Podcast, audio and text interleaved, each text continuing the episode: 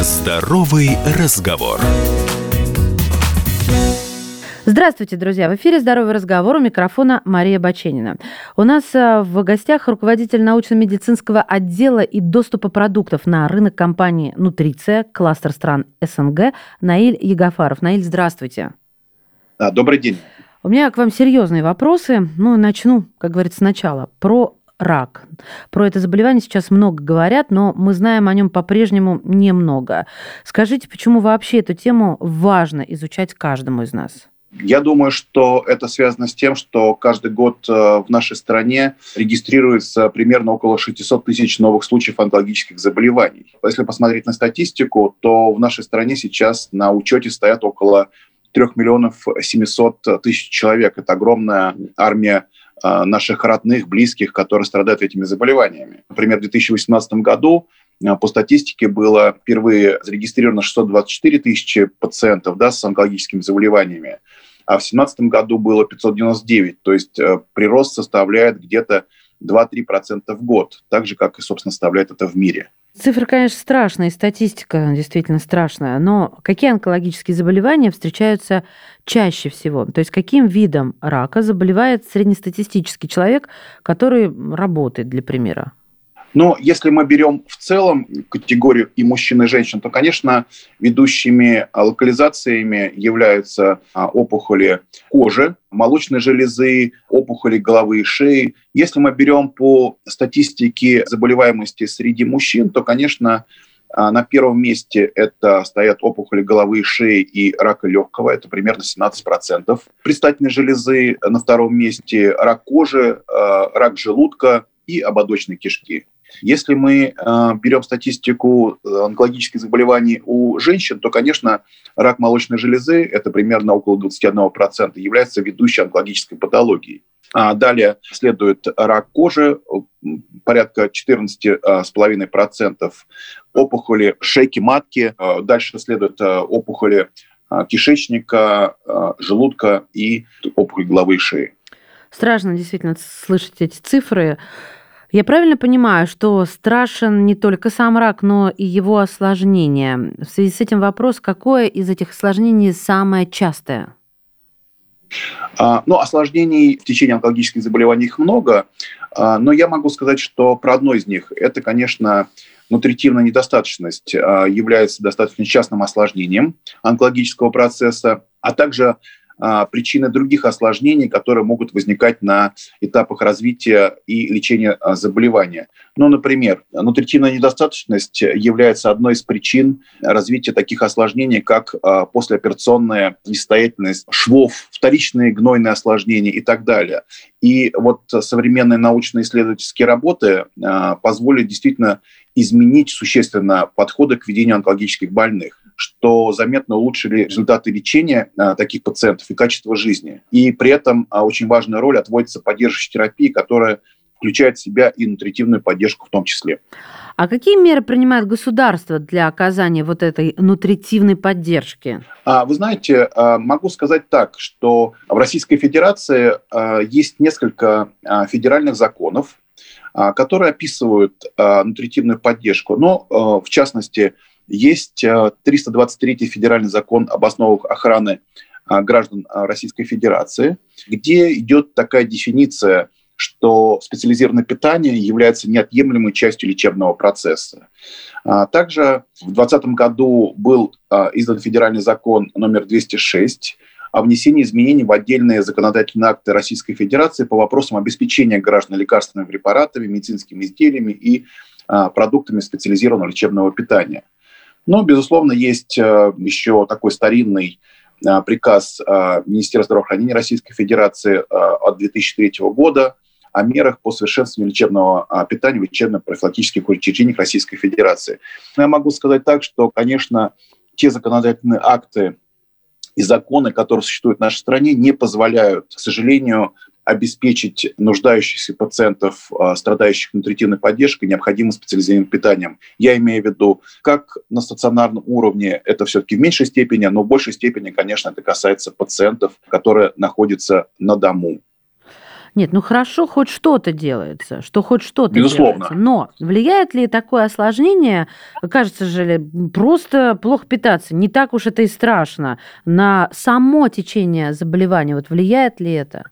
Влияет, безусловно. Значит, э, я могу привести один из а, примеров, а, который был собственно, реализован в Санкт-Петербурге. Я просто хотел бы поделиться э, этим действительно очень интересным проектом с, с вами. В 2015 году было распоряжение правительства Санкт-Петербурга по обеспечению специализированными продуктами лечебного питания больных, которые страдают злокачественными образованиями головы и шеи и которые проходят лечение в Санкт-Петербургском городском клиническом онкологическом диспансере. Вот этот проект пятилетний с 15 по 20 год показал, что те пациенты, которые получали специализированное питание, в рамках э, своего заболевания, у них э, уменьшились такие показатели, как средняя длительность госпитализации на 9,2%, и уменьшилось количество повторных госпитализаций, связанных с осложнениями. Нутритивной недостаточности на 16%.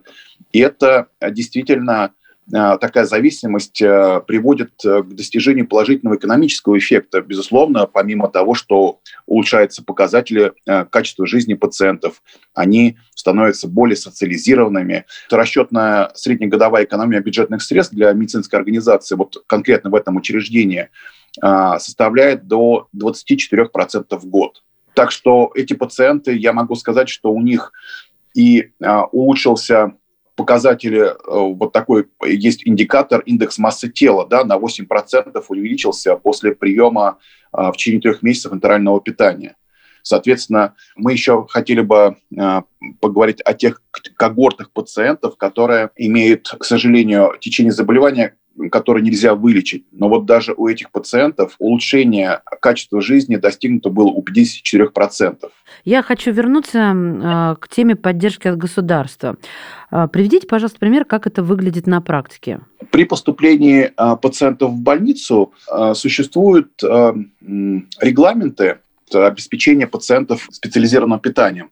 Они основаны на, на, на основании клинических рекомендаций и протоколов. Но, к сожалению, не во всех клинических рекомендациях э, присутствует нутритивная поддержка, но, тем не менее, те или иные стационары э, готовы осуществлять э, нутритивную поддержку для пациентов именно в стационарах. Что касается амбулаторного звена, то в настоящий момент государство может гарантировать обеспечение только лишь определенные когорты пациентов, это дети-инвалиды, которые страдают редкими заболеваниями. Существует э, э, перечень правительства, который обновляется ежегодно, и те дети, инвалиды, которые страдают определенными редкими заболеваниями, имеют право получать специализированное питание в регионах, в которых они проживают. Благодаря приведенной вами же статистике стало ясно, что полноценное питание важно для выздоровления, влияет на качество жизни, на исход заболевания.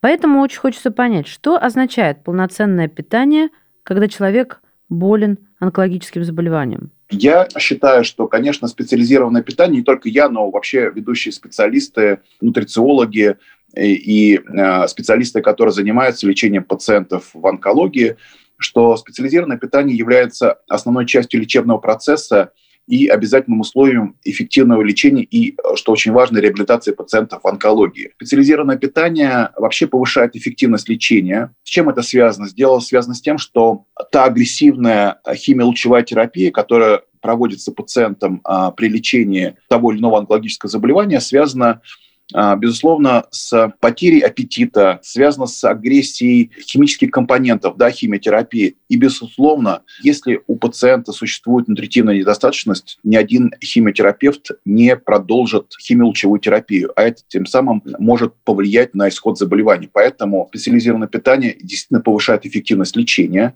улучшает прогноз выживаемости, переносимость э, химиолучевой терапии. В конечном счете обеспечивают улучшение качества жизни пациентов. И, конечно, ключевой принцип питания при онкологии – это, конечно, много калорий и много белка для поддержания функции организма на фоне такого тяжелого заболевания и химиотерапии. Но вот смотрите, ведь когда человек болен, мы зачастую понимаем, что э, Иногда он просто отказывается от еды, у него нет сил. А вот э, такого рода специализированное питание, оно э, преломляет э, вот, вот подобный ход событий?